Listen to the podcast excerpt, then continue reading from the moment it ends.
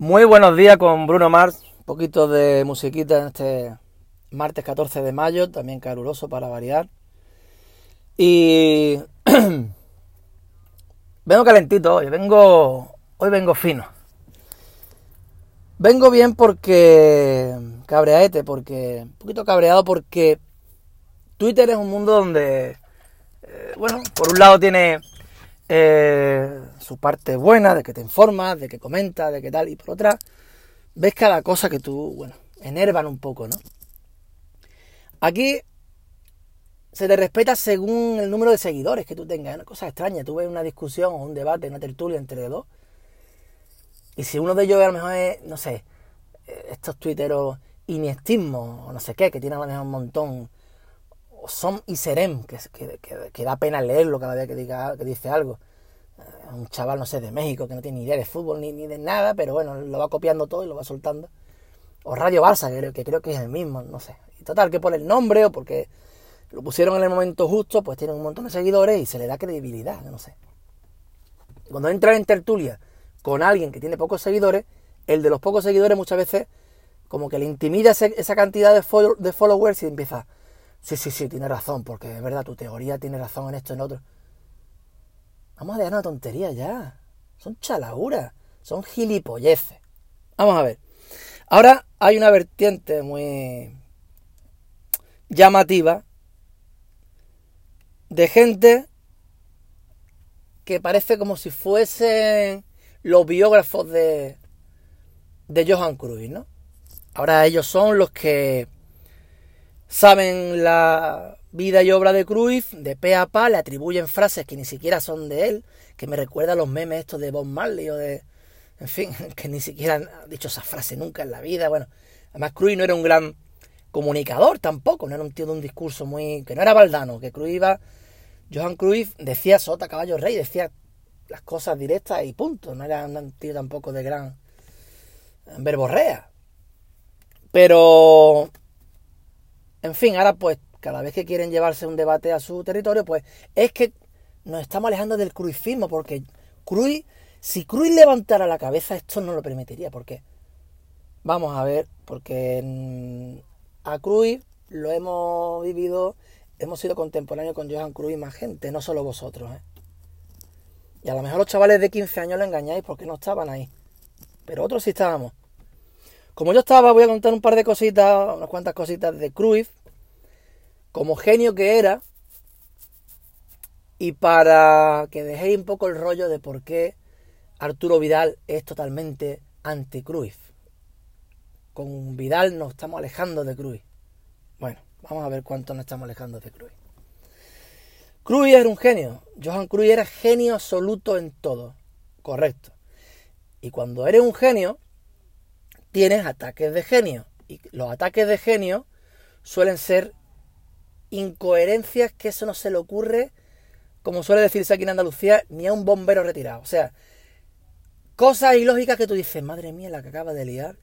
¿A quién se le ocurre esto? Mira, Cruz, por ejemplo, se le ocurre un día, pues, fichar un defensa brasileño que él dice que es la bomba, que viene a ser, vamos, buah, el Varesi de ébano, un defensa que tenía que traerlo sí o sí, que lo había seguido desde la Olimpiada de Seúl, que tal, que cual. Aloisio. Vale. Pues llega Aloisio y Aloisio es una patata. Jugador del montón absolutamente. Aloisio. Bueno, ahí viene, está en el Barcelona, tal, vale. Puede haber fallado, en fin, de acuerdo. En otra ocasión, Cruz Ahora que estamos muy hablando mucho del tema de Zidane y el hijo, yo soy el primero que lo dice que es un enchufado. Eso es enchufar a tu hijo. Pues Cruz, el Barça necesita un portero. Tiene a Busquets, pero necesita otro portero. ¿Y a quién mete de portero? Que al final acaba jugando una vez que se va a Busquets, aunque jugó, no sé, nueve partidos, algo, pero jugó. El Jen no el marido de su hija. Mariano Angoy, que acaba jugando al fútbol americano.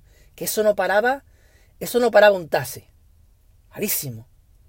Y busqué que se le mete en la cabeza eh, Carlos Busquets, o Carles Busquets, padre de Sergio.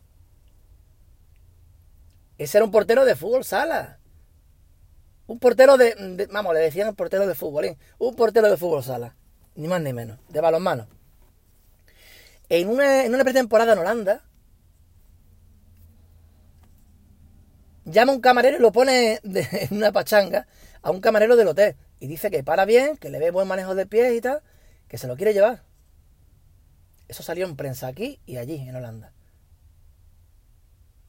Que se quiere llevar al camarero de portero. Que el camarero mismo es el primero que le dice, mira, que es que yo no tengo nivel para esto, que no, que es que va a ser una locura.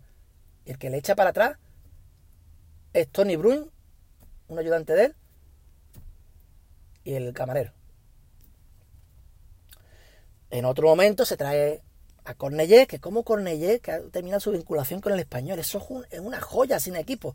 Traedme a Cornellé, por Dios. Cornellé no era un mal jugador, cuidado. Pero no era a nivel Barcelona.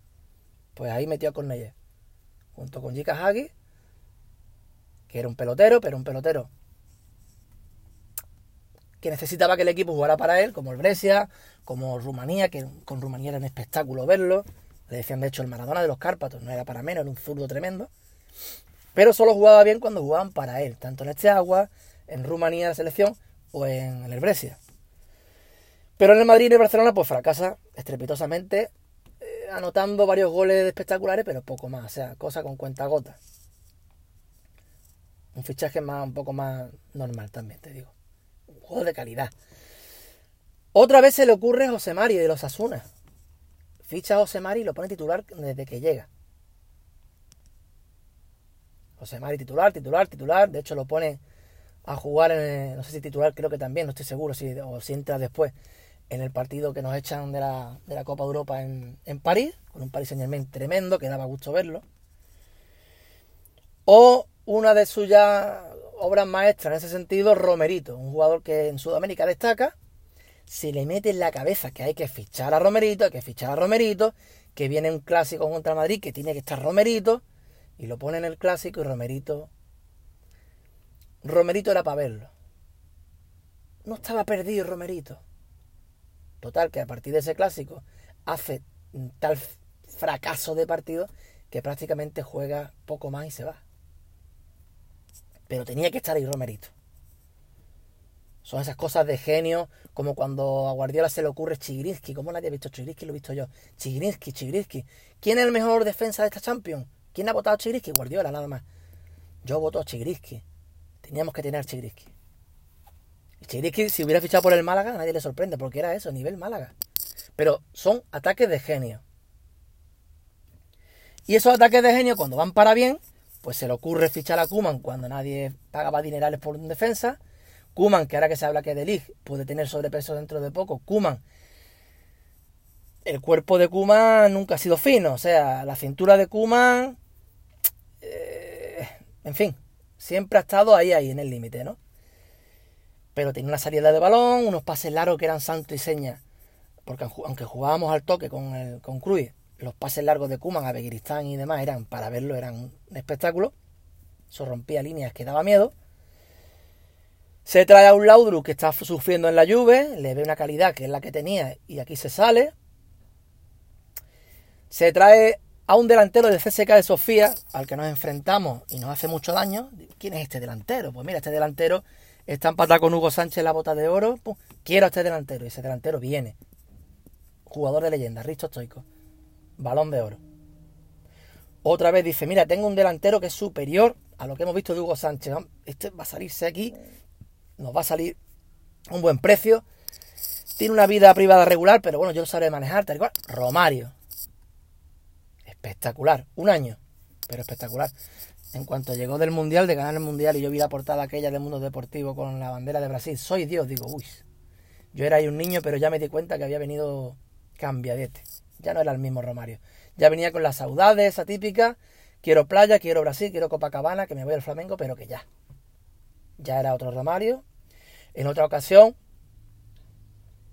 recuerdo eh, un fichaje también extraño como Skych, ¿no? Pero ya te digo, Stoico, Kuman, Laudru, Romario, fichaje maravilloso que se le ocurrieron a Cruz, como genio que era. Pero ahora decimos que Vidal no entra en, lo, en eh, la genética base, en el ADN. Cruz, bueno, el final de Cruz, el mediocentro, en el final de Cruz, es Popescu, un central rumano que de vez en cuando también jugaba de mediocentro en el Tottenham y con Rumanía y que tampoco era uno de los centrales más técnicos que había en la época. No era torpe, pero no era ni Blanc, ni era Yuki, era un central eh, potente, con un disparo fuerte, buen juego de cabeza. Era un stopper. Como mediocentro era stopper, porque lo que era distribuir juegos, sota caballo rey. Pase corto, alguna que otra transición buscando una pared, pero ese era el mediocentro de Cruz. Chica Popescu. Uno de los jugadores más utilizados por Cruz más importante en la época del Dream Team era Vaquero. José Mari Vaquero era como si fuera hoy en día Raúl García, menos guarro, y más bajito, lógicamente, pero era un bregador de un carácter ganador tremendo y rematador, con llegada, rematador. Capaz de, que se pregunten a Lauter, capaz de ganar en el salto a un tío de 1,90 pero por eso, por la forma en la que llegaba, que se comía el mundo, ¿no?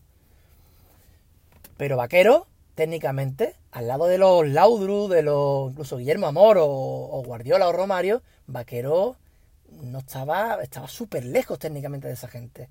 Era un jugador de briega, bregador, luchador de pelea. Eso ya nadie se acuerda. Ahora Vaquero resulta que también era un fino estilista. No que no nos engañen. Y ahora, pues claro, cuando decimos lo de Vidal, pues decimos, los que defendemos a Arturo Vidal y su buen hacer, decimos, es que Vidal también jugaba con Guardiola. No, pero con Guardiola no fue importante. Guardiola lo tuvo ahí un año, bueno, eh. vamos a ver. Guardiola lo tuvo un año porque no coincidieron más tiempo. Porque Guardiola se fue. Pero Guardiola, cuando estuvo con Arturo Vidal, le metió 30 partidos en liga. ¿Eso es no confiar en un jugador? ¿30 partidos es poco? ¿Es poco? ¿Eso es no contar con él? ¿Eso es no verlo tu estilo o verlo contra natura en tu filosofía de juego? 11 partidos en competición europea lo puso. ¿Son pocos? ¿En un año?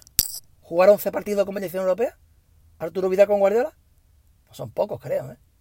Ahora resulta que no, era importante en el Bayern, ni en la Juve, ni en el Bayern Leverkusen, ni en ningún lado, ni con Chile. Eh era un jugador que se está ganando la afición, nadie sabe por qué. Bueno, pues sí, se lo está ganando porque suda la camiseta, lo dije ayer.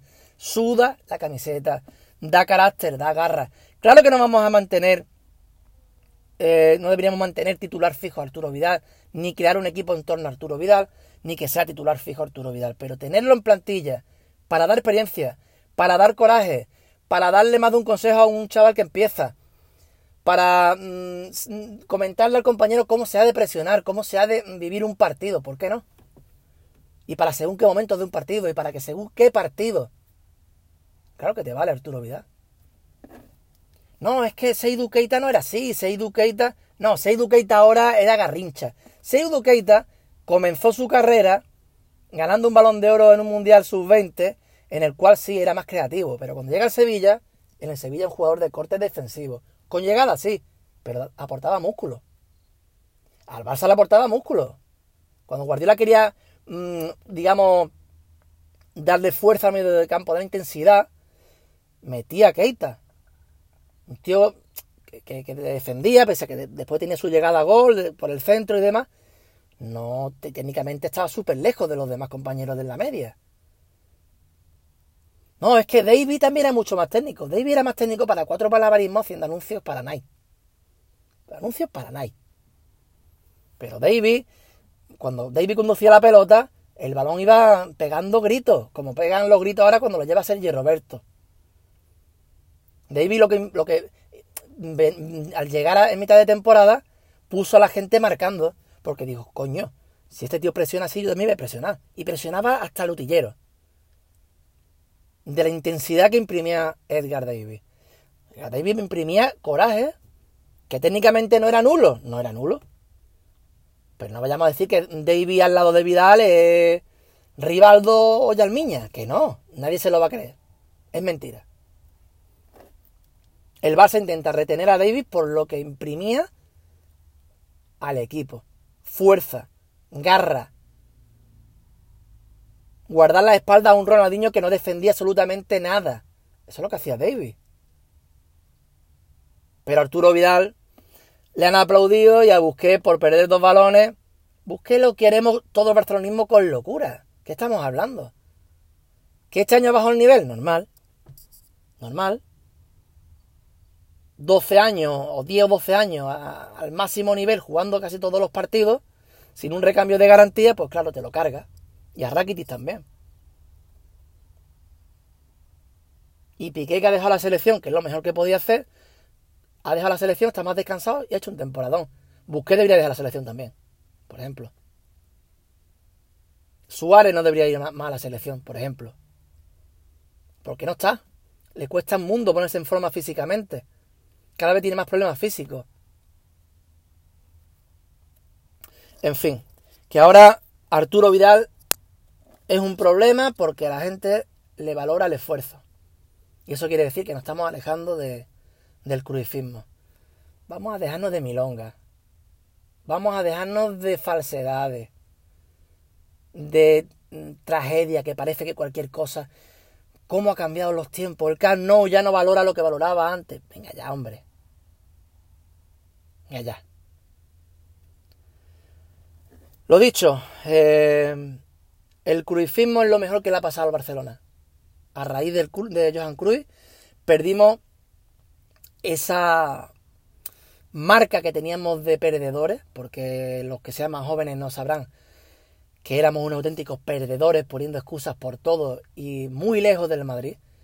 A raíz de Cruz nos quitamos muchos, muchos complejos con sus fallos y con sus aciertos. Guardiola perfeccionó aquello y nos puso en la cima y ahora estamos en una transición dulce en la que es verdad que no estamos cerca de, de un fútbol bonito, pero eso no significa que la culpa sea de que Arturo Vidal juega. Lo malo es que hay jugadores esta temporada que no han dado un paso adelante cuando había que darlo y cuando había partidos clave no han trabajado lo que deberían trabajar y al final se los ha comido Vidal por ganas. Ya está. Yo soy de Artur, me encanta Artur Melo. Pero Artur Melo días antes de enfrentarse al Madrid se va de fiesta a París con Neymar que después se disculpó, fenómeno, chapó. Me encantó esa disculpa. Pero es así. Y Arturo Vidal, que empezó titubeando con mensajes tontos de Instagram y demás, se puso a trabajar y a trabajar y a trabajar. Y un tío que te trabaja así se gana cualquier entrenador. Os guste o no, no, o no os guste. Y un tío que trabaja de esa manera se gana también al aficionado. En fin, que no nos vendan más historias. Que una plantilla necesita todo tipo de jugadores. Y un Arturo Vidal no sobra ni en el Barça ni en ningún sitio. Tengan muy buenos días y disfruta mucho del martes. Gracias.